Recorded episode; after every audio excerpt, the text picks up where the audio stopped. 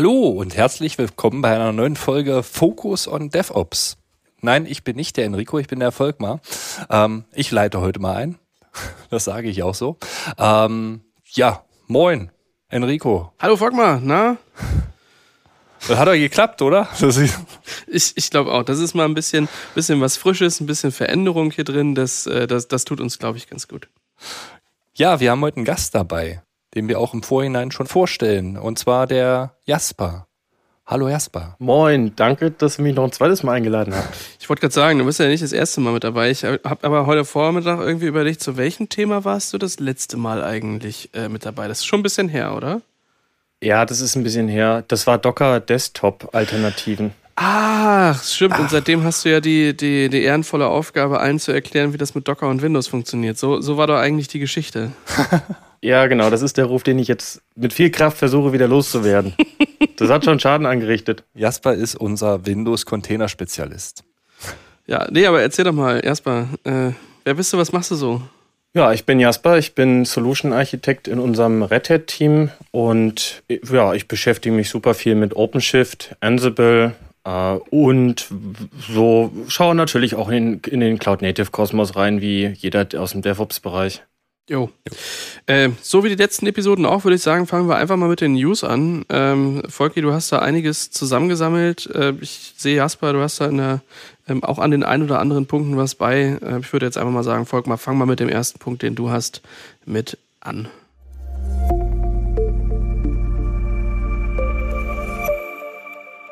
Ja, Neuigkeiten. Äh, ich habe die News nicht alleine zusammengeschrieben. Der, der Jasper hat auch noch ein paar Sachen mit reingenommen. Aber ich lege einfach mal los. Und zwar, Docker streicht Free Repos. So habe ich es mir zumindest notiert.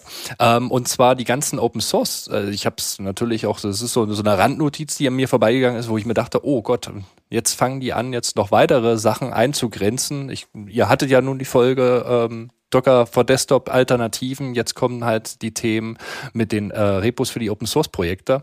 Ähm, wo soll das noch hinführen? Es ist halt echt wild, ne? Ja. Was sagst denn du da, du, Jasper?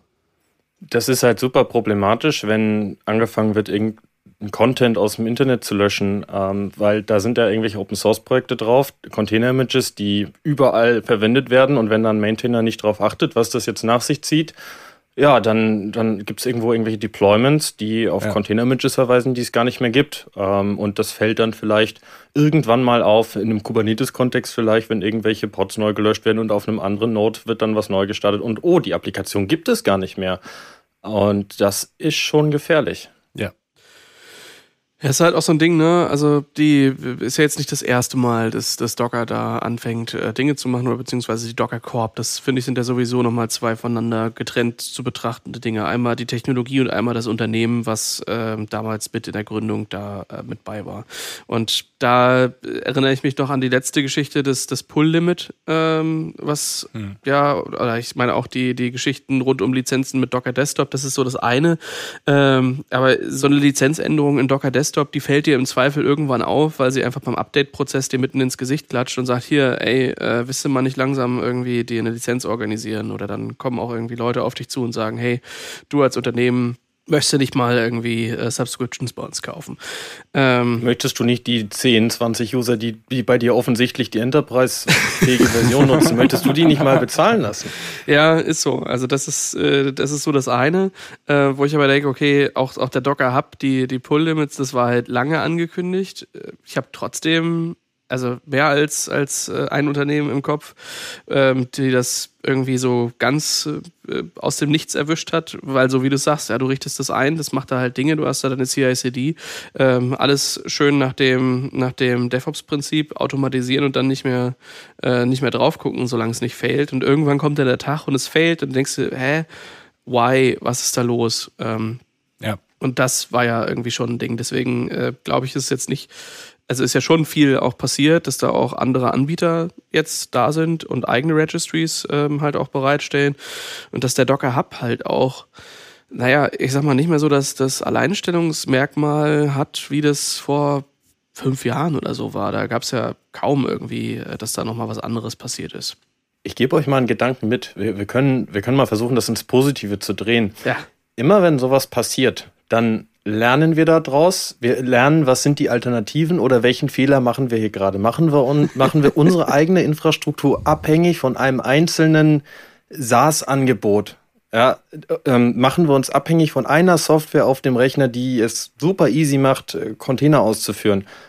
Na, und das ist, äh, ist ja immer gut, wenn man auch Alternativen hat. Und das sind so die Momente, wo wir uns dessen bewusst machen. Es gibt zum Beispiel einen Podman Desktop, es gibt eine Quay.io zum Beispiel noch. Ja. Und äh, das ist, ist dann okay, dass wir daraus lernen, wenn, wenn wir nicht komplett auf die Nase fallen und wenn wir, wenn wir eine Warnung vorab kriegen, aha, das wird bald in ein paar Wochen, Monaten so sein und die Konsequenzen dafür erörtern können. Ja. Ja, wobei ich hier noch mal ein bisschen anders anpacken würde, weil ähm, was bis jetzt immer passiert ist, ist, dass halt die User, die da irgendwo hinter waren, ähm, in die Verpflichtung gezogen werden. Hey, ähm, subscribe doch bitte mal hier. Ja, also dass, dass ich jetzt sage, hier, ähm, wir haben irgendwie, ähm, keine Ahnung, 1000 Pipelines, die alle Stunde da ein paar Images runterladen. Also lieber Verursacher des Traffics, ähm, bitte bezahl uns mal ein bisschen was dafür, weil die Infrastruktur ist teuer. Ja, safe ist halt so. Ähm, was ich da jetzt ein bisschen anders finde, ist, also der, der Docker Hub lebt ja auch davon, dass dort Projekte ihre Dinge bereitstellen. Wenn da jetzt äh, kein Nginx liegen würde, dann würde ja auch kein User äh, hingehen und das dort pullen wollen. Und die User, die das dort regelmäßig pullen, die sind in der Regel mittlerweile schon verpflichtet, das äh, monetarisiert zu bekommen. Und das jetzt nochmal umzudrehen und zu sagen, hey, äh, wir wir wollen jetzt halt auch für die, die dort den, den offenen Content publishen. Und das ist auch nochmal ein Punkt, ja. Also äh, geschlossener Content, äh, Private Repos, dafür Space und so, safe, äh, dass man da auch Kohle für nehmen kann. Aber für den, den, den kostenlosen Content und das dann halt auch noch äh, mit, mit, also sowohl von den Usern dann Geld zu holen, als auch von den Maintain Maintainern dann irgendwie da die, die Angebote zusammenzustreichen, das finde ich schon echt, äh, ja, ähm, nicht so gut, aber das war ja natürlich auch so eine Sache, wo, wo Docker dann selbst äh, einen Tag später, also nee, erst äh, kam, glaube ich, der Alex Ellis, der ähm, aus dem Open Fast Projekt oder Ketchup hat er hier dieses K3S Up hat er gebaut und noch so ein paar andere äh, Tools, den kennt man vielleicht. Ähm, der hat halt drüber geschrieben, dass er das total furchtbar findet. Ähm, und daraufhin entstand dann ja erst der, der Beitrag bei Docker, die dann gesagt haben, ja, es trifft auf etwa äh, also auf weniger als zwei Prozent der User zu. Wobei ich für ein Produkt wie Docker Hub sagen würde, zwei Prozent der User ist schon echt viel. Also finde find ich so in meinem äh, Ding. Und dass da natürlich auch Alternativen geschaffen werden, aber das ist dann halt einfach so, ja, gibt's jetzt nicht mehr ähm, und dann wird das einfach offline genommen. Das ist halt echt. Eieiei. Wir hatten bis dato eigentlich eine schöne Kultur, dass Open Source Content kostenfrei ins Internet hochgeladen wird. Ja, jetzt stelle man sich mal vor, ich müsste als jemand, der ein sehr populäres GitHub-Projekt bei GitHub hochgeladen hat, zur, zur, Kasse gebeten werden dafür, dass das Ding noch weiterhin öffentlich verfügbar bleibt. Wo kämen wir denn dahin? Ja, ähm, also vielleicht ist das ja irgendwann der Fall. Auch die müssen irgendwie gucken, dass sie schwarze Zahlen schreiben. Das ist, glaube ich, gar nicht mal so, so ungewöhnlich, dass man irgendwann versucht, aus der kostenlosen Bereitstellung Stück für Stück das Ding irgendwie zu monetarisieren, ähm, das halt auch zu machen. Das, was hier, glaube ich, aber alle äh, und vor allem auch die Open Source Community hier sehr stark ähm, angemerkt hat, ist die fehlende Transparenz darüber. Also ähm, ne, wenn man das in eine Roadmap schreibt und guckt mal, wir haben hier vor, folgende Angebote wird es bald nicht mehr geben. Äh, ihr habt ein halbes Jahr Zeit und nach dem halben Jahr gibt man vielleicht nochmal eine Grace Period von einem halben Jahr, so dass, dass dann am Ende wirklich keiner mehr sagen kann, ey, ähm, habe ich nicht mitgekriegt. Aber sowas dann dass, dass erst quasi die, der Aufschrei der Community kommt und dann der Blogpost äh, mit dem Titel We apologize. We did a terrible job in announcing the end of Docker Free Teams. Ai, das, äh, das tut mir, tut mir echt leid. Ja, also tut mir echt leid für, für Docker und den Namen Docker irgendwo auch, dass da äh, immer wieder solche Fälle halt kommen. So, ich habe mein, mein absolutes News-Feature, ähm, wo ich dachte, das, das ist es. Äh, Proxmox hat eine neue Version rausgehauen. Die sind jetzt mit der neuen äh, Version 7.4 und also da gibt's natürlich technische Details, die da drin sind. Ne? Also so ein bisschen neueres Debian, ein bisschen neues QEMU, ein bisschen neueres Ceph und so. Aber das eigentliche Killer-Feature überhaupt, was es jetzt eigentlich zu der Virtualisierungsplattform überhaupt macht, ist, sie haben jetzt einen Dark Mode mit 7.4. Das, ähm, das fand ich, äh, fand ich schon, schon sehr, sehr beeindruckend. Das äh, ist, ja. Nun hat auch Proxmox den Dark Mode. Ja, der Moment, wo es für Pro-User nutzbar wird. Ja. Ja, das ist, also ich denke, es steht jetzt in anderen Enterprise-Virtualisierungslösungen in keinem Schritt mehr zurück. Es hat jetzt einen Dark Mode damit. Ähm, damit geht's jetzt los. Nee, aber also natürlich haben die das ein bisschen aufgebügelt, ein paar neue Sachen mit reingepackt mag man mal in das Forum von den reingucken, ist auch in den Show Notes mit verlinkt. Ähm, alles irgendwie auf dem neueren Kernel, überall die neueren Versionen nachgezogen, wie das halt so üblich ist. Aber der Dark Mode, das ist, glaube ich, etwas, was ähm, ja, wo sich einige Benutzende darüber freuen werden. Das ist sehr schön. Nutzt ihr Proxmox? Ich habe, also mangels, mangels, weil ich halt doch gerne Automatisierung mit Kubernetes mache, mangels dessen habe ich, bin ich dann irgendwann mal wieder weggerutscht, rutscht, aber ich finde Proxmox großartig. Und mit Dark Mode kann ich es mir farblich jetzt sehr schwer vorstellen, weil ich halt tatsächlich das, die UI so vor Augen habe, wie das aussehen soll. Aber ich bin, bin sehr gespannt. Also ich werde es mir auf jeden Fall mal reintun. Genau, dann haben die jetzt auch einen Dark Mode. Ja. ESXi hat keinen. Das ja. hat man ja vorhin gerade. Ne? Also vCenter hat einen, aber ESXi an sich hat keinen. Ne? Also Proxmox ist da auch schon wieder eins weiter. Ja. Jasper? Ich wollte es immer haben. Ich, ich lasse ja hier irgendwie in jedem Podcast Informationen über meinen Homelab-Zustand fallen und ich habe da tatsächlich gerade noch keine Kapazität dafür, einen Hypervisor hinzustellen und dann schiele ich auch auf die Strompreise und ähm, ich, ich würde super gerne haben, aber das kostet ja entweder Strom zu Hause oder nur mal ein paar Talerchen, wenn ich das, wenn ich mir so ein Bare Metal System irgendwo bestelle in der Cloud. Die Alternative behandeln wir heute in dem Thema, die ich jetzt für den Proxmox habe. Das ist tatsächlich, ich verrate aber nicht, noch nicht, worum es geht. Das kann man im Sendungstitel lesen. Haben wir uns für ein Thema entschieden schon? Ja, ja ich, ich glaube. Mal gucken, wir gucken mal während der News, ähm, was so interessant ist. Nein, Quatsch. Ähm, was ich noch mitgebracht habe, ja, Jasper, jetzt improvisiere ich auch offensichtlich. Ähm, genau, äh, GitLab 1510 die 15.9 haben wir ja überraschenderweise übersprungen. Ich glaube, die 15.8 hatten wir damals im Februar schon mal angekündigt. Da ist immer so viel drin. Das finde ich halt immer Wahnsinn, wenn man diese Release Notes, das ist Wahnsinn, was da halt um die Ecke kommt. Ähm, die Apple App Store Integration ist jetzt in der 15.10 drin. Das bedeutet, man kann halt seine Pipelines halt richt direkt Richtung App Store connecten und dann halt entsprechend die Apps bauen und, und halt auch äh, releasen auf der Basis. Ne? Ähm, und das funktioniert tatsächlich äh, out of the box mit Fastlane. Wenn man da halt was anderes haben möchte, dann kann man da halt was anderes dran bauen.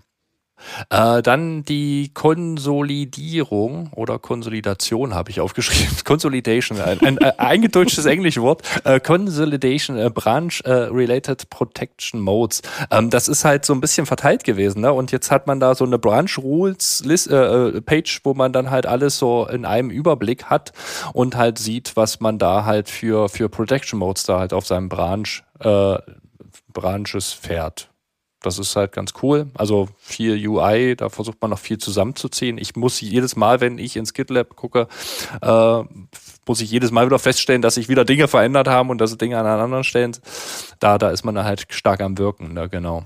Ähm, was haben wir hier noch? Ähm, dann haben wir eine äh, Integration von Diagrams.net äh, im Editor, äh, im Wiki, also in, den, in der Wiki-Variante von GitLab, da, dass ich da halt im Grunde halt meine, meine Dokumentation auch mit Diagrammen versehen kann und äh, ich kann jetzt in der Web-IDE kann ich tatsächlich die Branches wechseln. Äh, bin ich so ein bisschen, also im Grunde weiß ich gerade gar nicht. Das letzte Mal, als ich die IDE ähm, halt. Ja, du warst halt in einem Branch, ja. Das ist dann Draw.io, oder? Was sie da integriert haben? Ist das Draw.io? Ist Diagrams.net Draw? Ist Draw.io Diagrams.net? Nee, oder? Nee, das ist Diagrams.net. Ich würde sagen schon. Let me google that. Oh, die Doch. sehen vom Logo auch schon sehr ähnlich aus. Aha. Ist es? Nein, sieht einfach nur ähnlich aus, oder? Doch. Doch, doch, doch, doch. Doch, das ist die Software aus Deutschland. Ach. Das ist Draw.io. Ah, ja, stimmt. Das ist JGraph oben drüber und dann ist äh, Draw.io eins der Tools daraus und das Diagrams.net ist das Framework dann wahrscheinlich, was da rausgepurzelt ist, ne? Ja, Wahnsinn. Ach, krass. Ja, das ist ja, das ist ja ein Ding. Guck mal, das sind hier äh, live gegoogelte Hintergrundinformationen. Das äh, könnte qualitativ hochwertiger nicht sein. Sehr gut. Genau. Ja, ja, aber um deine Frage zu, zu beantworten, ja, also die, äh, wenn du sonst den, den Webeditor geöffnet hast, dann hast du das ja aus der ähm, aus dem Repo rausgemacht. Genau. Und das Repo, da hast du ja schon gewählt vorher, in welchem Branch du unterwegs bist. Und dann konntest du nur noch auswählen, wenn du committest, ob du das auf demselben Branch machst oder ob du das auf dem anderen machst. Und das jetzt da äh, das sind ja zwei Klicks weniger, ne? Genau, also das ist, sind zwei Klicks weniger, ist aber natürlich dann halt auch ein anderes Ding. Also man, man, also gut, man kann halt da drin dann jetzt auch wechseln. Man muss sich aber dann halt bewusst sein, dass man jetzt nicht mehr aus dem Repository an sich agiert, sondern dann halt, wenn man in der IDE ist, dann halt eigenständig unterwegs ist und dann halt Branches wechseln und anlegen kann, wie man möchte. Finde ich mhm. gut, glaube ich. Ich glaube, ich hatte den Bedarf auch schon, wo mich das dann genervt hat. Ähm, aber das ist, das ist auch schon ganz cool, ja. Das war's. Ja, ähm, jetzt muss man ja mal auf den Kalender gucken. Wir haben heute den 23. Ist heute der 23. Ja, 23.3. Aufnahmetermin. Die äh, Folge kommt ja dann nächste Woche schon raus. Und wenn ihr mal auf den Kalender guckt und auf die Events guckt, dann ist die CubeCon ja im April jetzt echt nicht mehr lange hin. Also kann man jetzt eigentlich schon anfangen, seinen Koffer zu packen. Ähm, wobei Amsterdam ist ja jetzt für, für uns ja aus Deutschland nicht ganz so weit. Äh, dementsprechend fange ich am besten jetzt schon an, mein, mein Auto zu planen, was ich da alles reinpacke. Das, äh, ich kann endlich mal zu der Konferenz wirklich alles mitnehmen. Da freue ich mich schon drauf.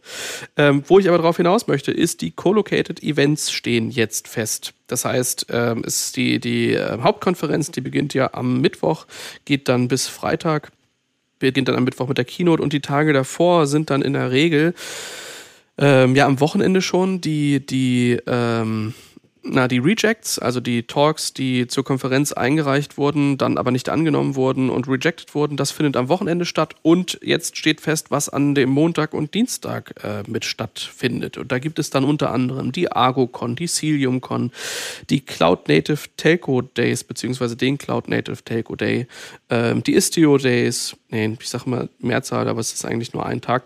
Dann gibt es ein bisschen was zu ähm, Cloud Native und WebAssembly. Äh, das könnte für dich, glaube ich, auch interessant sein, Jasper, da mal äh, vorbeizuschauen. Und was ich auch interessant fand, ist ähm, den Kubernetes on Edge Day. Der ist da auch, also das ist dann halt schon irgendwie branchenspezifisch, was da halt so passiert. Ja, also Richtung Telco, Richtung Edge und auch Richtung HPC, also High Performance Computing. Ähm, das, ja, und dann halt die Projekttage drumherum. Also da kann man jetzt mal reingucken und sich überlegen, ob man vielleicht doch nochmal ähm, das Ticket, was man vielleicht schon hat, um das ein oder andere Pre-Event zu erweitern. Wo geht ihr denn hin? Überall?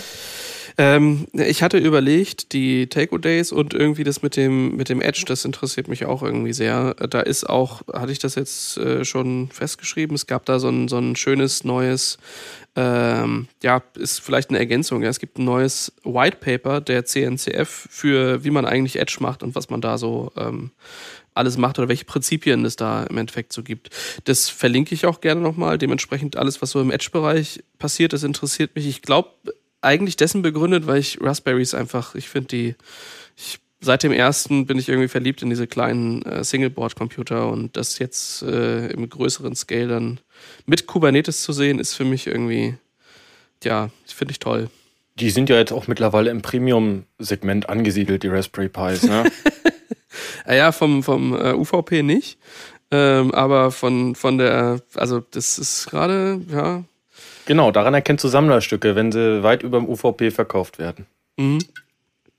Ja, also ich hoffe, dass die, dass die da mit ihrer Supply Chain da auch ein bisschen. Also die haben es ja angekündigt, dass sie da mehr, mehr machen, aber ähm, naja, es, es wird schon wieder vielleicht irgendwann einen Tag geben, an dem wir entweder alle mehr Geld verdienen oder die Dinge wieder günstiger werden. Geht ihr? Habt ihr irgendwas geplant? Ja, ich, ich weiß, dass du auch auf den Rejects bist und da bin ich dann auch. Und direkt den Tag vor der KubeCon, das müsste Dienstag sein, bin ich auf dem OpenShift Commons Gathering. Das findet auch statt. Ach, sehr schön. Ich reise tatsächlich erst Dienstagabend an. Dementsprechend könnt ihr dann berichten am Abend, was da so los ist, los gewesen ist.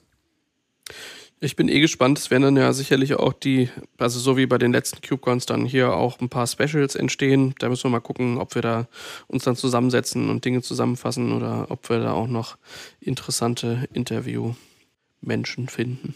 Das auf jeden Fall. Ja. Was haben wir noch an Neuigkeiten? Jasper. Oben. Wir sind nicht mehr sequenziell in unserer Liste lang gegangen. Durcheinander. Also. Ich wusste nicht, dass ich eine Neuigkeit bin. Ähm, genau. Okay. Immer. Ja, wir hatten ja eben schon über die gestrichenen Docker-Repos gestrichen und die Kommunikation dazu. Da, wo das relativ gut geklappt hat, ist bei der Kubernetes Registry. Also dort, wo die Container-Images liegen, aus denen Kubernetes sich selber betreibt. Es war mal k8s.gcr.io und es ist mittlerweile zur registry.k8s.io umgezogen mit der Version 1.26 erstmals in Verwendung gewesen und die schalten das jetzt demnächst ab. Und zwar haben sie das schon abgeschaltet. Und zwar am 20. März. Das ist also, wenn der Podcast rauskommt, ähm, knapp über eine Woche her. Das heißt, ihr könntet jetzt schon bemerkt haben, dass sehr alte Cluster nicht mehr funktionieren, wenn die, wenn die mit dieser Weiterleitung eben nicht klarkommen da gilt es darauf zu achten, äh, insbesondere wenn man da eine Registry dazwischen hat, wie ein Artifactory, die Container Images proxied, äh, dann könnte es zu Problemen kommen. Wobei, solange sie cached, ähm, ja, eigentlich nicht, ne? Stimmt, ja. Wenn die Caches nicht ablaufen, ja, das wäre schon mal ganz gut. Ja. Oder schlecht. Also auch wieder, wie können wir aus solchen Problemen lernen, damit besser umzugehen?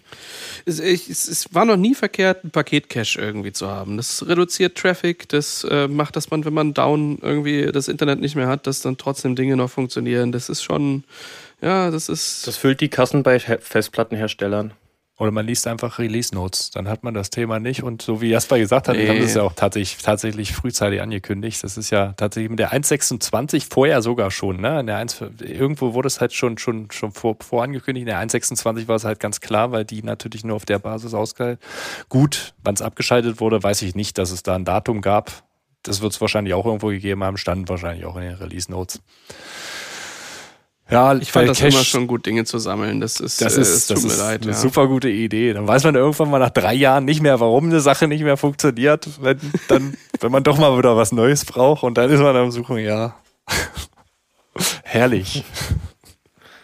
Sehr schön. So, ich habe da noch eins. Ähm, beim Istio-Projekt gibt es seit 20 oder seit September 22 ähm, haben die den Ambient Service Mesh Mode ähm, mal ich sag mal, ausprobiert, da äh, in verschiedenen Konstellationen miteinander kollaboriert. Da war Solo mit bei, da war Huawei mit bei, Aviatrix war da mit bei, Microsoft, Intel und noch einige mehr.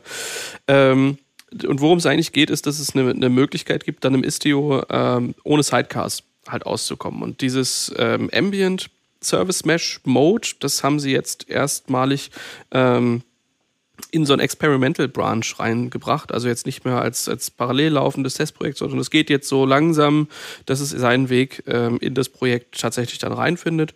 Bin ich gespannt drauf. Ist in 1.18 ähm, tatsächlich äh, in den Defaults der, der Features da halt mit bei, kann genutzt werden und findet dann hoffentlich ja weiter den Weg in weitere Cluster. Ja, also es macht ja immer Sinn, vielleicht ein paar Sidecars zu reduzieren. Äh, das macht dann natürlich auch wieder irgendwie Ressourcen freier. Ja, ich finde das mega tatsächlich, weil das Einzige, was in, im, im, Bereich Mesh tatsächlich Sidecar ist, irgendwie unterwegs war, war bisher Cilium und, und da gab es halt bis nicht, bisher nichts. Und ich muss zugeben, dass ich so ein bisschen Istio-Fanboy bin, was das Thema angeht und freue mich natürlich darüber, dass das da auch vorwärts geht mit diesem Ambient Project. Habt ihr einen Lieblingsmesh? Ich offensichtlich dann halt. Ist so. Jasper, du? OpenShift Service Mesh. Habe ich wenig mit zu tun, muss ich gestehen. Musst du doch sagen, oder? Ja. Ja. naja, aber andererseits ist es halt schon so, dass es, ähm, dass es einfach gelöst ist und einfach funktioniert. Da überlegt man sich nicht welches, sondern es ist halt einfach eins da und es funktioniert. Das ist schon toll. Ja. Das stimmt. Du? Ähm, ja, ich, ich schwank immer wieder hin und her. Ähm, und also ich finde Linkerd eigentlich sehr einfach zu bedienen irgendwo. Ja. Und denk mir jedes Mal, ah, Istio, das, das könnte irgendwie noch tausend Sachen mehr. Und dann denke ich mir, wofür eigentlich nochmal genau? Und dann will ich eigentlich doch irgendwas, was ich mega schnell deployen kann und da mit einer kleinen Config dann eher äh, um kann. Also ich, ja. ich wäre, ich stehe so irgendwie eher so auf der Seite von Linker, die schiel aber immer mal wieder zu Istio. Und das äh, Cilium, da ist ja dann, wenn es dann irgendwie nochmal Security-relevanter wird, das ist halt mega, was die so alles bauen. Ne? Also nicht nur das CNI, das kennt man wahrscheinlich, aber äh, so im Mesh und in so Sachen drumherum, da äh, passiert richtig was. Genau, das finde ich tatsächlich sogar noch ein bisschen spannender, weil es das, das Problem eigentlich an der Wurzel packt und tatsächlich da angeht, wo es eigentlich angegangen werden muss. Und zwar im Netzwerk-Layer und nicht irgendwo im Application-Layer. Ja. Spricht der alte Netzwerker aus dir? Der alte Netzwerker. Endlich sind die Probleme gelöst, die ich vor 300 Jahren hatte. ja. Aber ich merke gerade so, auf dem CNCF Landscape hat sich da noch nicht viel getan, in dem Sinne, dass Linker, die immer noch graduated ist, und das Istio ist nach wie vor incubating. Ah, okay. Also da haben wir jetzt nichts verpasst. Okay. Ja, was habe ich noch dabei? Äh, ich habe tatsächlich auch noch eine kleine Randinfo, die ist mir auch so ein bisschen äh, über mal, ich glaube, Reddit, Google News, keine Ahnung, so nebenbei halt aufgefallen und ich bin halt ja ein Freund von Python und dementsprechend möchte ich das äh, hier auch aufrufen, damit wir hier nicht den ganzen Tag nur über Container sprechen äh, und Kubernetes. Äh, und zwar einen neuen Compiler. Also im Grunde gibt es das Projekt schon länger, aber ähm, das erste echte Release ist jetzt bei GitHub, glaube ich, äh, glaube ich, ich habe es hier hingeschrieben. Ähm, Dezember 22 halt über, äh, über den Tisch gegangen und zwar äh, Code-On oder Codon oder Coden oder wie auch immer es ausgesprochen wird. ähm, genau, Compiler Gut, für die, die sich fragen, Python, Compiler, hä? Also seit PyPy ist da halt klar, dass da halt Dinge, dass, dass es da Dinge gibt und Dinge auch austauschbar sind in dem Bereich. Äh, spannend bei der Thematik ist, dass das Ding halt wirklich, äh, die haben mehrere Benchmarks gemacht mit dem gegen Single Thread. Ähm, muss man jetzt auch fairerweise sagen, weil halt das Ding auch nativ Multithreading macht, was halt auch schon äh, ein Thema ist, ähm, aber 10 bis 100 mal schneller. Das finde ich, das finde ich halt sehr spannend. Ähm, kann mit GPU, da allerdings nur mit Nvidia, ähm, ist über äh, hat quasi eine eigene Plugin-Infrastruktur, äh, die es mitbringt. Also es ist halt, es tauscht nicht direkt so ein C-Python aus. Ne? Also es, ist, es setzt sich eher so daneben und man kann halt in harmonievoller äh, Zusammenarbeit dann halt Dinge tun. Ne? Also das, das zeigt sich dann auch, das schlägt sich da äh, dann halt auch wieder, dass, dass halt nicht alle Module funktionieren und nicht alle Fun Functions da halt in irgendeiner Weise irgendwie erlaubt sind. Ähm, das ist halt ein Thema. Ähm, spannend hat, ich habe mir dann, dann nochmal so ein bisschen das Thema Integration, also du kannst halt äh, Python integrieren, dann halt dort in, in deine, dein Code on ähm, und kannst dann halt es einfach als, äh, also importieren und dann die Module von Python dann halt wiederum nutzen, umgekehrt aber auch. Ja, dass du dann halt mit Decorators dann halt irgendwie, irgendwie dann halt mit Codon dann in bestimmten Codebereichen dann losrennst. Ähm, äh, C und C äh, und äh, Jupyter Integration ist halt äh, ganz cool. Fand ich, fand ich super spannend. Äh, bin, werde da auf jeden Fall ein Auge drauf haben und äh, demnächst mal äh, tatsächlich mal antesten. Das ist ja spannend, dass sie hier eine 10 bis 100-fach höhere Geschwindigkeit als normales Python versprechen und dann vergleichbar werden mit Programmen, die man in C, C++ schreibt. Weil äh, es gibt ja immer so das richtige Tool für, für den Job. Und wenn, es, wenn du es so machen willst, dass jeder es versteht ähm, und, und bestimmte Libraries nutzen kannst, dann bist du bei Python. Und wenn es besonders performante Software sein soll, dann, dann greifst du eher zu Low-Level-Programmiersprachen. Dann machst du C, C++, Go, Rust. Und ähm, gut, das, das macht die, die Use Cases von Python noch mal ein bisschen breiter, wenn es so eine Lösung gibt. Ja? Genau, also finde ich, finde ich halt an, an der Stelle auch, äh, weil ich finde halt, Python hat, ist eine schöne Sprache, die lässt sich halt einfach sprechen. Ne? Also wenn du jetzt zurückgehen müsstest bei, bei niedrigeren, also wenn ich jetzt mit C oder C einsteige, dann muss ich halt wieder, es ist halt ein anderes Ding. Ich muss sowieso graben, weil es ist schon 25 Jahre her, dass ich den letzten C-Code geschrieben habe, äh, vermutlich. Aber das finde ich, das, das finde ich halt tatsächlich sehr spannend äh, an der Stelle auch. Ja. Mal gucken. Und, und dann ist ja auch nicht nur die Frage, ob du C, C kannst, sondern wie einfach du da einen Speicherüberfluss einbauen kannst in dein Programmchen. Ja. nee, nee, ich, ich, bin da, ich bin da echt raus. Mir ist das zu müßig. Ich, ich will irgendwas, Ich, ich will am, am liebsten eine, eine Sprache ohne Typen und ich finde das, also ich bin mit Python irgendwie nie warm geworden, wegen der Einrückung. Dass die Einrückung einfach ein Problem ist, das ist, aber gut, das ist, glaube ich, eine ganz andere Diskussion, die wir an einem anderen Tag führen müssen. Ja, deswegen nimmst du den Schraubenzieher und hebelst die Caps Lock und die Tab-Taste raus aus deiner Tastatur. Da hast du Nein, eigentlich, eigentlich ist es eher so, dass ich versuche, eine sehr kleine Schlitzschraube zu ähm, ähm, irgendwo rauszudrehen und ich nehme dafür einfach den Presslufthammer. Das ist in der Regel so. Ja. Ressourcen sind ja, sind ja immer da. Das ist, von daher ist das ja nicht wichtig. ja. Jo, dann sind wir schon durch mit den News, oder? Naja. Schon jetzt? Das ging ja schnell. Schon, schon. Ja, jetzt ist Platz mehr für Folge. Wir sind tatsächlich schon durch. Und nun kommt das Thema.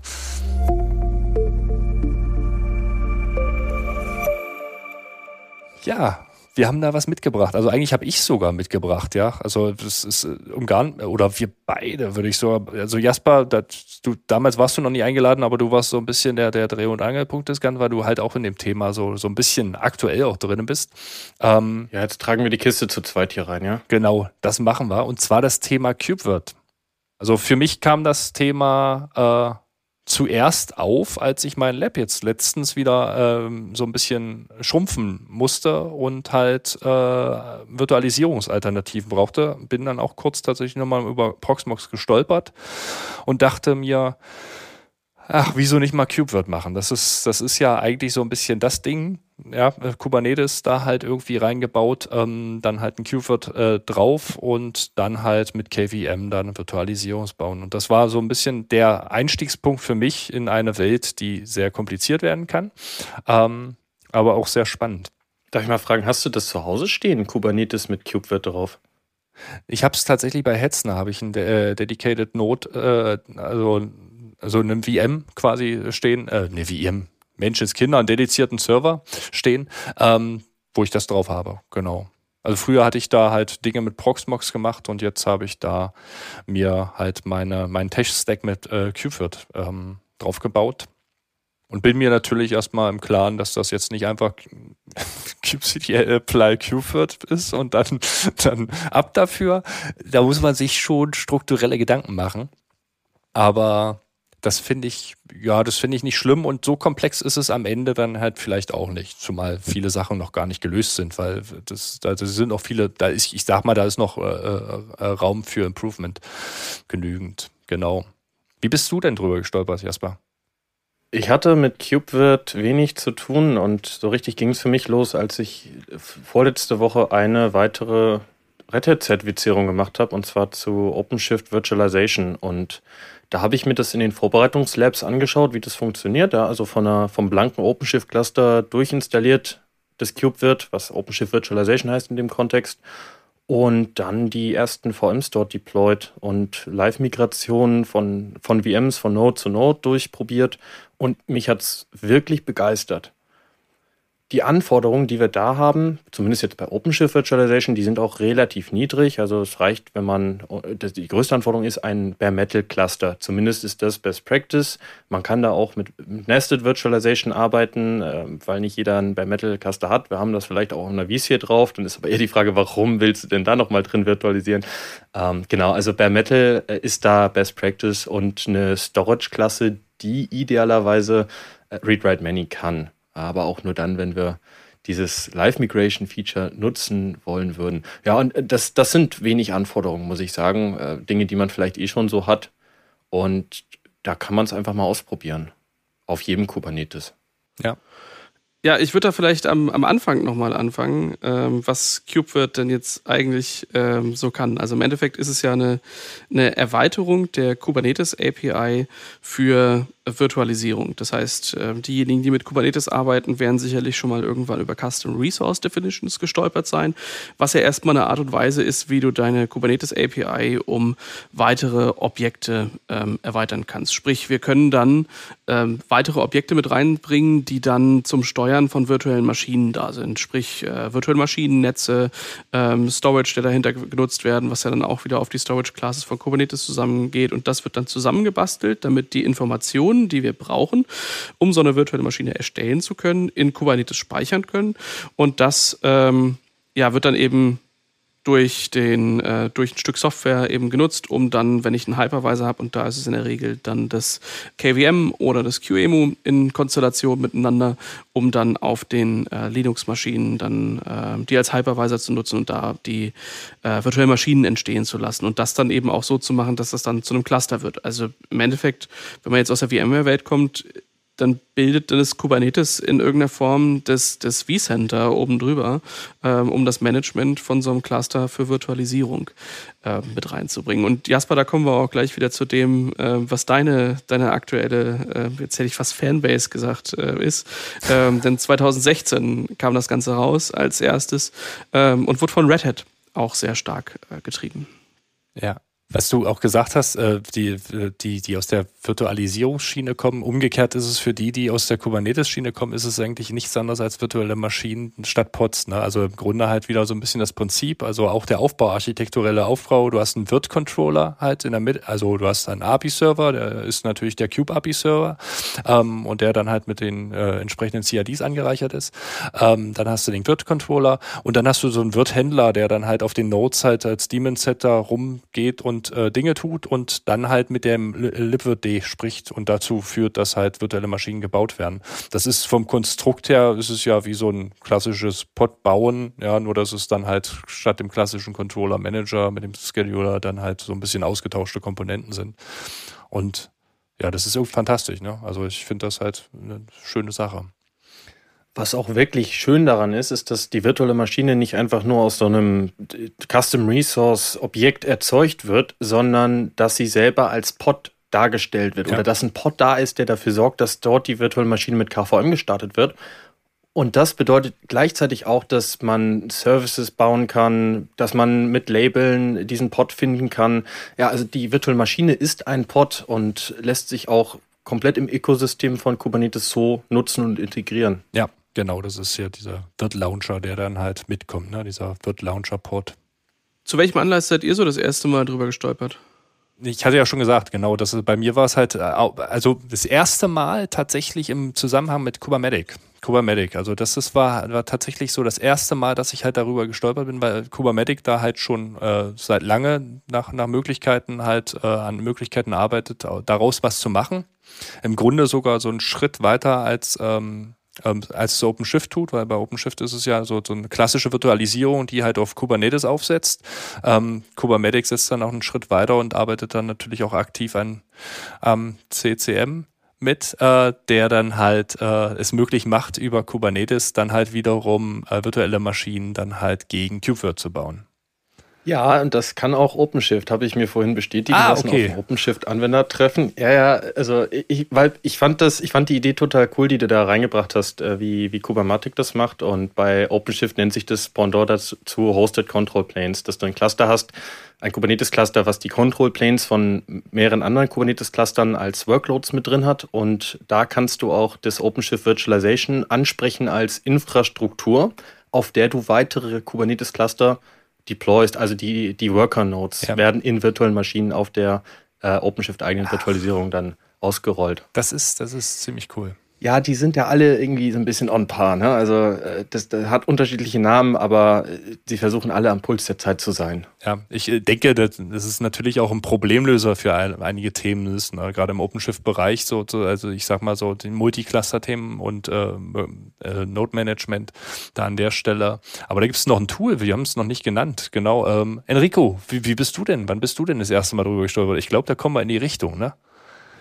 Äh, weiß ich gar nicht, ob wir darüber in die Richtung kommen, aber ähm, ich glaube, das erste Mal so, so richtig ähm, durch das Harvester von Azusa, ja. als das als, als Beta ähm, rauskam, oder nee, damals war es noch, war es damals noch Rancher oder war das schon SUSE?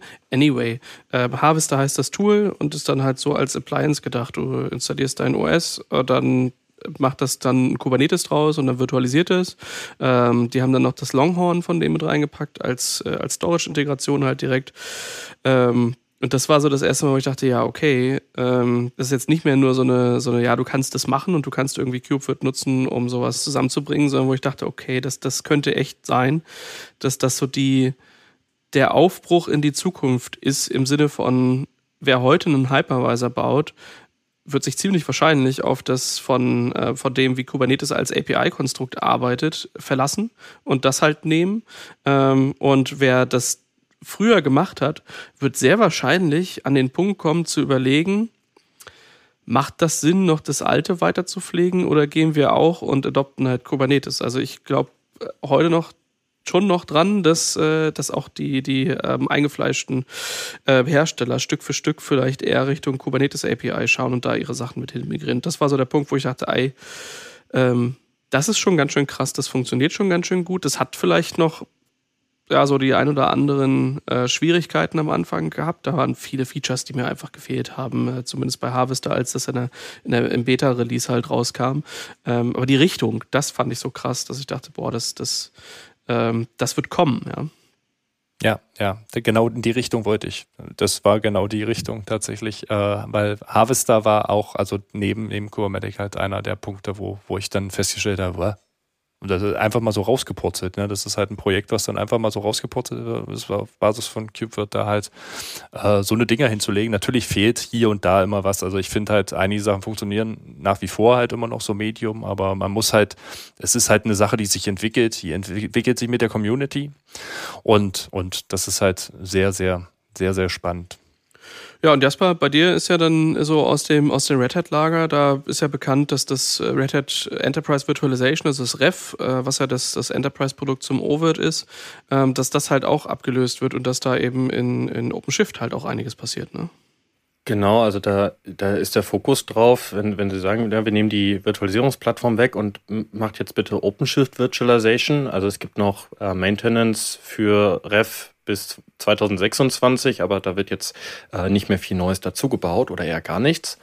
Und da hat sich dann Red Hat auch ein Migrationstoolkit einfallen lassen, mit dem man einfach von RHV, ja, Ref ist es schon länger nicht mehr RHV, zu OpenShift Virtualization rüber migrieren kann für, für Reddit macht es irgendwie Sinn, ja, weil die haben ja, die waren ja von vornherein mit dabei bei der Cube-Wirt-Entwicklung und äh, haben das scheinbar erstmal ein bisschen laufen gelassen, bis sie dann ja auch so, wir haben es ja vorhin gesagt, so 2020, 21, 22 hat das richtig Fahrt aufgenommen mit, mit dem Cube-Wirt, äh, dass es dann auch in Produkten verbaut wurde, so auch dann bei OpenShift Virtualization.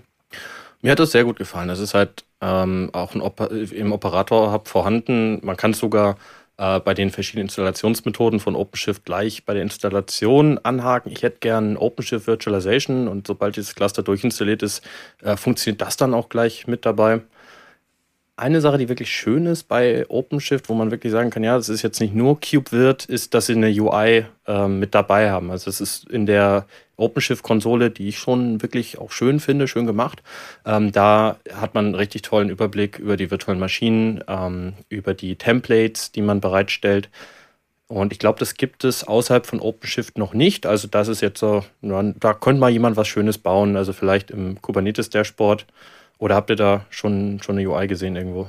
Ich glaube, ich glaube, du könntest es hier selber, also das ist ja ein Side-Project, also das ist irgendwie KubeVirt UI oder so hieß das, das wurde dann halt irgendwie umbenannt in OpenShift Console ähm, und ist dann halt da halt in das Projekt irgendwie so reingewandert. Ich habe keine Ahnung, also ich habe es ich mir tatsächlich heute früh beim Frühstück, äh, beim Frühstückscafé nochmal angeguckt und wollte da halt nochmal schnell was machen. Äh, da kannst du dir den Stack da irgendwie hochziehen und das würde ich tatsächlich mal gegen meinen Cluster da halt irgendwie nochmal noch mal ausprobieren. Ja. ja. Ah, okay, weil dann, dann, dann kannst du hier die, die Cupid-Doku mal fixen, weil da habe ich reingeschaut, da steht, nee, eine UI haben wir nicht. Und deswegen dachte ich, okay, dann, dann nimmst du OpenShift.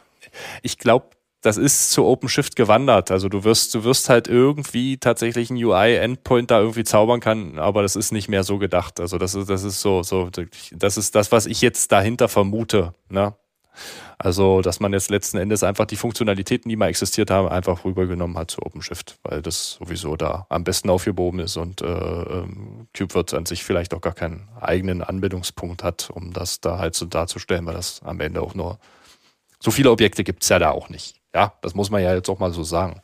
Das ist, ja. das aber wenn wir da aber auch nochmal ins grüne Lager gucken, ja, die, ähm, die Rancher oder SUSE-Kollegen, die haben damit Harvester auch ein UI geschaffen. Das heißt, du kannst da halt auch dann, äh, du hast ein UI dafür äh, und unter der Haube ist es halt CubeWord mit ähm, all seinen Vorzügen, die es da halt auch bringt. Und äh, was mir auch in der Recherche mit aufgefallen ist, ähm, die Nutanix, die hat ja das, das Carbon als, ähm, als Verwaltungsplattform im Prinzip für ihre Virtualisierung, ist ja auch unter dem, ähm, also zumindest wenn man deren eigenen Hypervisor mitverwendet, dann eben einen äh, AHV steht, glaube ich, für Acropolis Hypervisor, ist ähm, ne, ein abgewandeltes KVM.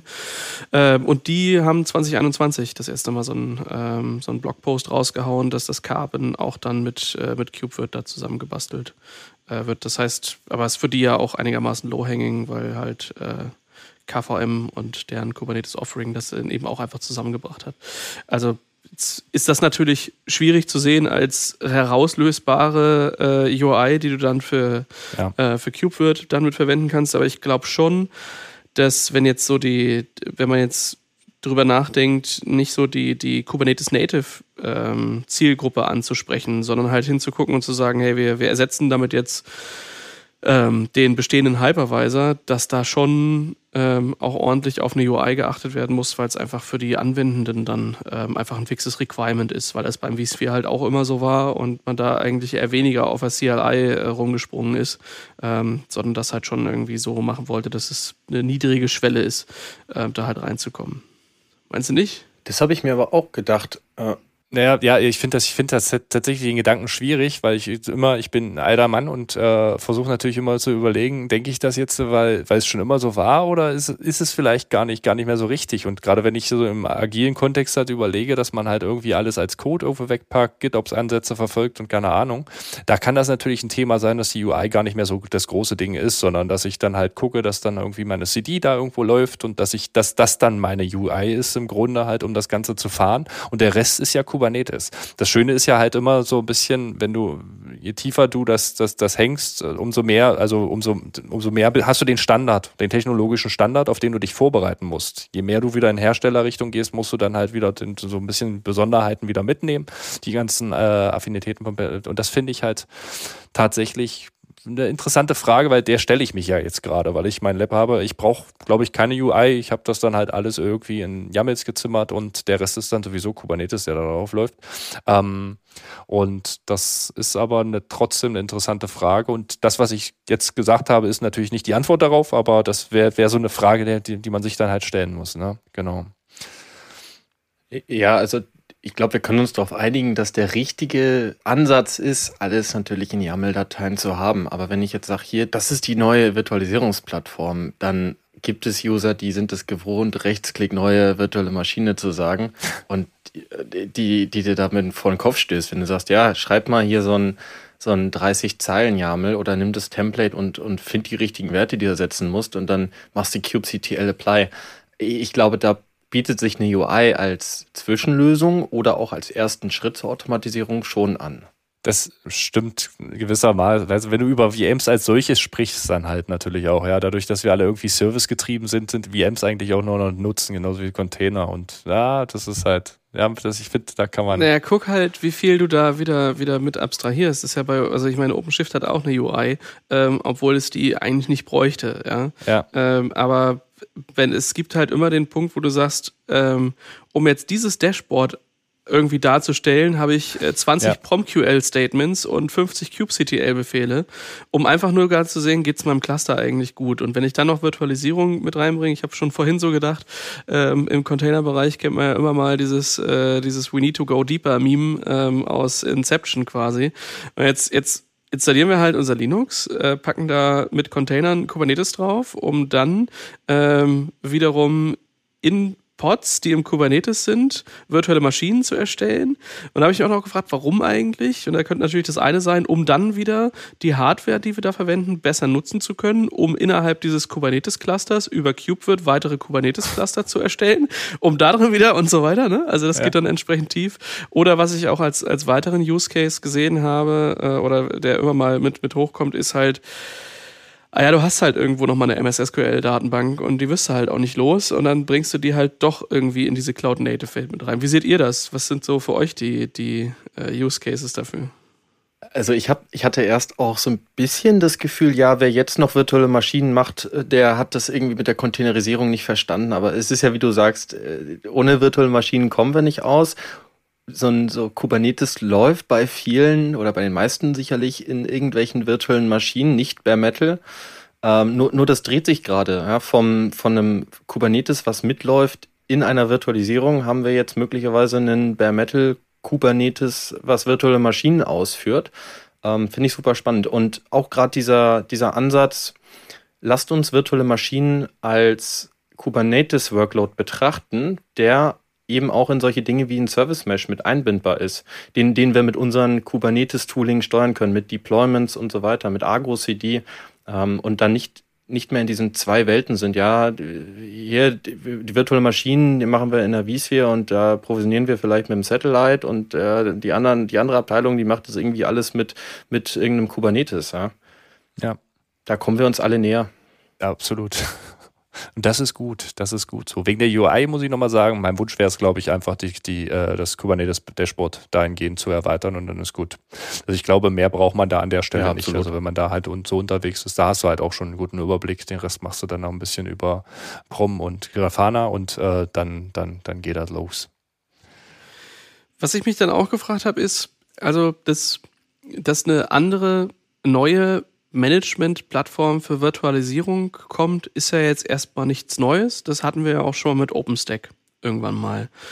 Und was ich mich jetzt auch frage, ist, äh, wie seht ihr das? Ist jetzt, ist jetzt KubeVirt in dem, wie es nutzbar ist und dem, wie es da um die Ecke kommt, der, äh, der neue, ich sag mal, billige Hypervisor, zu dem man halt hingeht, weil man sagt, äh, Dollar-Hersteller ist mir zu teuer, ich will jetzt irgendwas anderes, was irgendwie Open Source und billig ist, ist ist KubeVirt damit irgendwo das neue OpenStack oder wiederum was ganz anderes für euch? Kann das vielleicht sogar die ganz große Virtualisierungsplattform ablösen, die wir, die wir bereits haben? Frage ich mich ehrlich gesagt auch. Also ich glaube ehrlich gesagt, dass es noch nicht so weit ist, dass man sagt, ja, wir, wir schmeißen jetzt die, wir haben bisher immer alles mit Virtualisierung gemacht und das ziehen wir jetzt alles auf äh, KubeVirt um. Glaube ich nicht, dass, dass wir schon bei dem Punkt angekommen sind. Das glaube ich tatsächlich auch. Ähm, die Systeme, die also ich glaube, es ist gut nutzbar, wenn man jetzt keine High-Performance-Mega-Umgebung haben möchte und da halt äh, da keine hohen Ansprüche hat, dann kann man damit halt eigentlich schon ganz gut losgehen. Man muss aber wissen, was man tut. Ja, das ist halt immer das große Thema. Also du musst halt architekturell unterwegs sein und äh, zu dem Stack, also ich habe es hier mal aufgeschrieben, das ist ja der klassische Harvester-Stack, das ist auch mein Stack. Das ist, äh, du hast halt ein äh, Kubernetes untereinander laufen, du hast ein KubeVirt, du hast ein KVM, Storage auf Basis von Longhorn, Ceph oder was weiß ich. Ähm, und Multus. Und Multus ist dann wieder Networking. Da bist du dann auf Linux-Basis, musst dir Gedanken machen, was willst du denn? Willst du jetzt hier irgendwie Bridge Network oder keine Ahnung, was, was, was, was willst du da halt bauen? Auf welcher Basis willst du es machen? Ne? Das ist halt so das Thema. Hinsichtlich der Performance glaube ich halt, da gibt's da gibt's halt äh, Hypervisor, die halt doch darauf, und das ist natürlich VMware auf jeden Fall, die halt äh, darauf getrimmt sein. Dann sind dann den, den Scheduler dann auch entsprechend so zu gestalten, dass der halt, also zumindest ist das mein, mein Denken, sage ich mal so, ja. Also das ist, das ist so ein bisschen meine, meine Sicht der Dinge, ob das nun jetzt mhm. wirklich stimmt und ob die halt doch tatsächlich so hochperformant sind und alles und sich vielleicht doch tatsächlich Cube wird damit messen kann, das weiß ich nicht. Also oder gerade KVM ist es ja in dem Fall dann. Ja, ist so eine, so eine Glaubensfrage, die man natürlich auch mit Benchmarks beantworten könnte. Ja, die, sowieso jemand wie VMware macht das schon sehr lange und hat sich da optimiert, aber ein KVM gibt es auch schon sehr lange und da arbeiten auch sehr viele mit dran. Und äh, ich würde da, also nur weil das jetzt ein Kubernetes ist und Kubernetes hier und da mal ein bisschen Overhead mitbringt, würde ich nicht davon ausgehen, dass es automatisch schlechter oder langsamer ist als ein, also unperformanter als eine VM auf einem auf einer klassischen Virtualisierungsplattform. Ja, also ich habe das ja auch ausprobiert ähm, in, in, dem, in den Labs von der Red Hat-Zertifizierung. Mit, äh, da haben sie OpenShift Data Foundation benutzt, ähm, was, was halt eine Read-Write-Many-Storage-Klasse mit anbindet und das war, das war sehr performant. Also äh, zum einen das Erstellen von einer VM ne, mit Importieren eines äh, Images, bis es dann lief. Ähm, das, das hat sich richtig gut angefühlt, muss ich sagen. Und äh, ja, Storage ist auch noch so ein Thema. Also ähm, ich hatte ja vorhin angesprochen, so die Requirements, die wir haben, um KubeVirt zum Laufen zu bekommen. Und wenn man Live-Migration will, dann brauchen wir ein Dateisystem, was von mehreren Nodes angebunden werden kann. denkt man jetzt als allererstes an NFS. Ja, da wäre ich aber sehr skeptisch, ob das wirklich Spaß macht, sowas auf ein NFS zu packen und ähm, ja, was so die beste Storage-Lösung ist dafür. Das ist stimmt. Ich glaube, das ist eine gute Frage. Ceph wäre wär, wär vielleicht so, so, so ein Thema. Also, ja gut, also du müsstest, du müsstest halt, das ist, das ist eine spannende Frage, das Ganze zu stretchen. Was gibt's denn jetzt hier zu lachen? Äh, ich, ich glaube, Jasper äh, lacht, weil ich immer sage, wenn Ceph fällt, äh, dass ich mir da mal ordentlich die Finger verbrannt so. ja, ich habe Volkmar schon vorher gebrieft, dass wir heute ein bisschen über Ceph reden müssen. Genau, also äh, das wären so die beiden Varianten. Äh, Ceph, OpenABS, äh, glaube ich, ist, ist, ist noch ein Thema oder weiß nicht, ob Portworks da jetzt, also ich spiele gerade auch so mit dem Gedanken, ich habe mir, also ich habe ein Single-Node-Konstrukt, da ist das jetzt nicht so schwierig, aber gerade was, was halt ähm, ja, äh, wie, also KVM-Storage, was das angeht, der muss natürlich wandern, entweder wandern können oder er muss stretched sein. Das ist halt so das Thema, ne? Also so, entweder so eine Pod äh, ähm, wie nennt sich das denn? Ähm, gibt tatsächlich äh, sogar ein Feature-Gate äh, für KubeVirt, äh, habe ich jetzt aber nicht im Kopf, ähm, wo du dann halt letzten Endes dann halt auch den Storage da verfügbar hast, wo du ihn brauchst. Oder du musst halt Shared Storage drunter packen, aber das, da bin ich ähnlich wie Jasper halt der Meinung, dass das, das fühlt sich irgendwie nicht richtig an. Ja, NFS äh, ist, glaube ich, nicht, nicht so das Beste, was du da machen kannst. Ja. Also ich habe es halt, wie gesagt, mit der OpenShift Data Foundation ausprobiert. Das ist auch äh, ein Managed Ceph und das scheint zu funktionieren ja, für einen bestimmten Preis. Ähm, und was ich auch gehört habe, ist die, die Contron Transportation. Die haben Use Case vorgestellt auf ein OpenShift-Anwendertreffen und die haben genau das Setup am Laufen. Äh, ein, ein Drei-Node kompaktes OpenShift-Cluster, auf dem sie die OpenShift Data Foundation und Virtualization am Laufen haben. Also auch ihr Cube wird mit der Anforderung, dass sich virtuelle Maschinen fast so anfühlen wie Bare Metal. Das ist eines der, eine, eines der Projektziele, die sie da mitgebracht haben. Und ähm, was, was, die, was die Contron macht, äh, ist Vernetzung von Zügen. Also auch in Deutschland. Ich habe da so ein Bild gesehen auf den Folien, das sah aus wie ein ICE.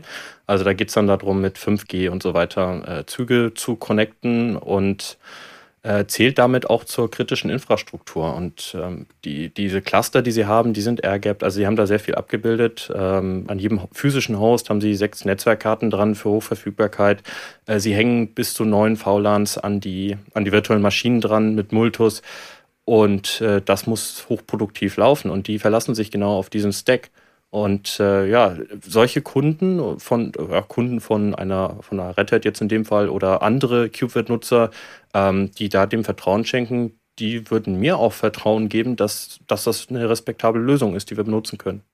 Ich denke auch, also du, ich glaube, du kannst immer sagen, ähm, random Dinge zusammenwürfeln und hoffen, dass das geil performant ist, ist Quatsch. Ja, also auch, auch wenn du jetzt hingehst und sagst, du nimmst den, den, ähm, äh, ja, den Platzhirsch VMware, ähm, dann gehst du da halt hin, da gibt's eine Kompatibilitätsliste an Hardware und die packst du zusammen, da packst du die richtigen SAN-Switches mit dran, da machst du alles irgendwie so zusammen, dass du sagst, ja, das von oben bis unten funktioniert halt gut.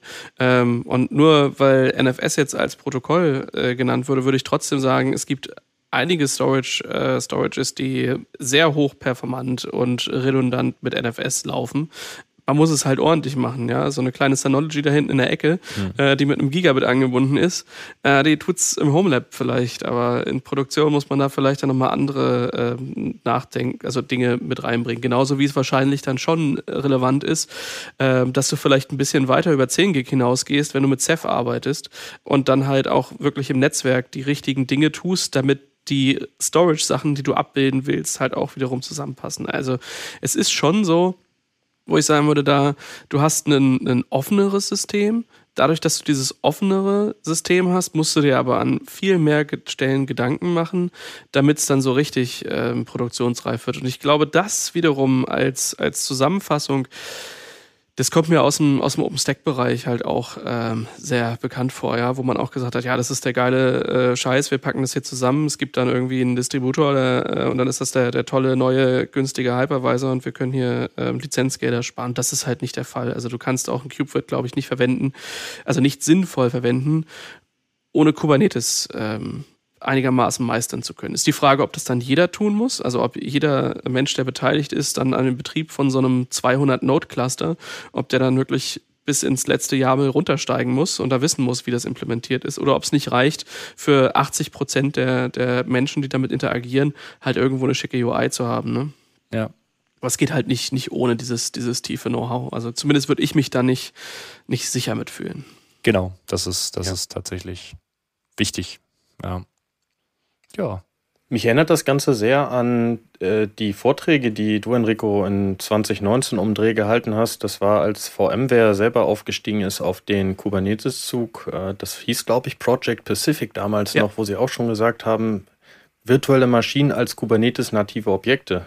Genau. Und das ist ja was, wo man, wo man eben sieht, dass das da im Umbruch ist ähm, und wo eben alles, also ich kann mich da nur wiederholen, ja, die, die Kubernetes API ist, glaube ich, so erfolgreich, weil sie so schön erweiterbar ist ähm, und weil sie out of the box erstmal ganz gut funktioniert. Und das dann, um weitere Dinge ähm, reinzubringen, ist da ähm, schon eine ganz schöne Sache. Ja. Ähm, was ich auch mit als, als ähm, kleines Nachlese ähm, noch als Link mit reinpacken würde in die Show Notes. Es gibt tatsächlich im CubeWirt Repo ein Dokument, wo so ähm, Adopters halt drin sind.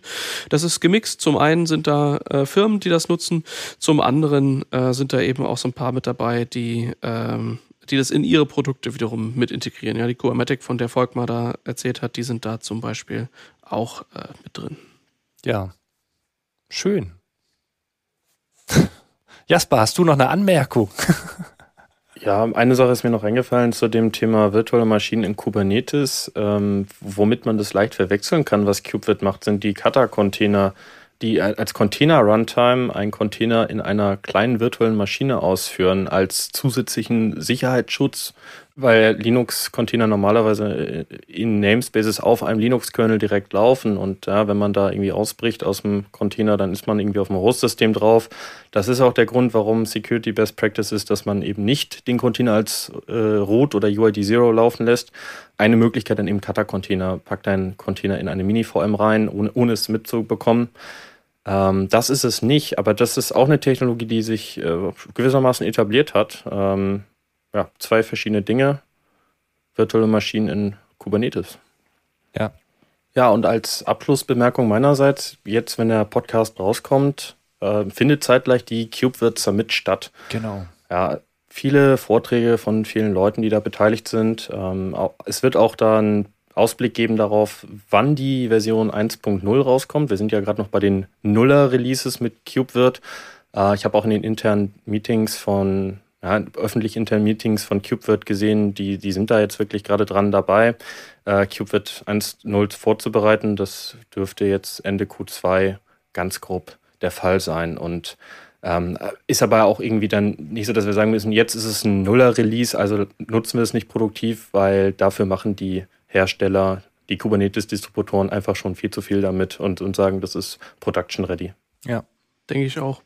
Ähm, unter den, den Adopters ist zum Beispiel auch Killer Coda gelistet. Diejenigen unter euch, die vielleicht schon mal ein CKA äh, gemacht haben und da in der Vorbereitung bei Killer SH gelandet sind haben da vielleicht schon mal gespielt und auch die äh, machen Dinge mit CubeWirt und unter anderem gibt's da auch ein Szenario bei denen. Also wer mal mit CubeWirt rumspielen möchte und aber jetzt nicht irgendwie, ähm, keine Ahnung, einen, einen äh, Root-Server stehen hat oder ein bisschen Hardware in der Ecke, die er dafür verwenden möchte, ähm, da gibt's ein CubeWirt-Szenario, da kann man sich das Ganze nämlich mal angucken und so mit der API rumspielen und da so die, den ersten Eindruck, ähm, finde ich, mitbekommen. Das äh, wollte ich auch nochmal da am Ende mit reintun. Ja. Ansonsten gibt es natürlich die klassischen Docs. Ich finde halt tatsächlich, die sind halt gut gepflegt, ähm, gerade was der Network-Stack da angeht. Multus, also ist besser gepflegt als auf den eigentlichen Multus-Seiten, wie ich finde. Ähm, da hast du halt gute Beispiele, wie du es einbaust auch und was du machen kannst. Genau, das passt. Jo. Um das Thema abzuschließen, könnt ihr uns natürlich als Zuhörende auch erzählen, ob ihr schon mal mit CubeFit gearbeitet habt. Das könnt ihr als Feedback loswerden unter podcast.sva.de und ihr könnt uns auch neuerdings über unser, äh, über Kommentare direkt auf dem Feed antworten. Das tut ihr unter focusondevops.podigy.io. Ähm, da könnt ihr Kommentare lassen und uns mal erzählen, ob ihr vielleicht schon mal mit KubeVirt arbeitet, ob ihr vielleicht eine große Produktionsumgebung damit habt, ob das gut zu betreiben ist oder wie sich das damit verhält. Und dann kommen wir auch schon zum Tooltip.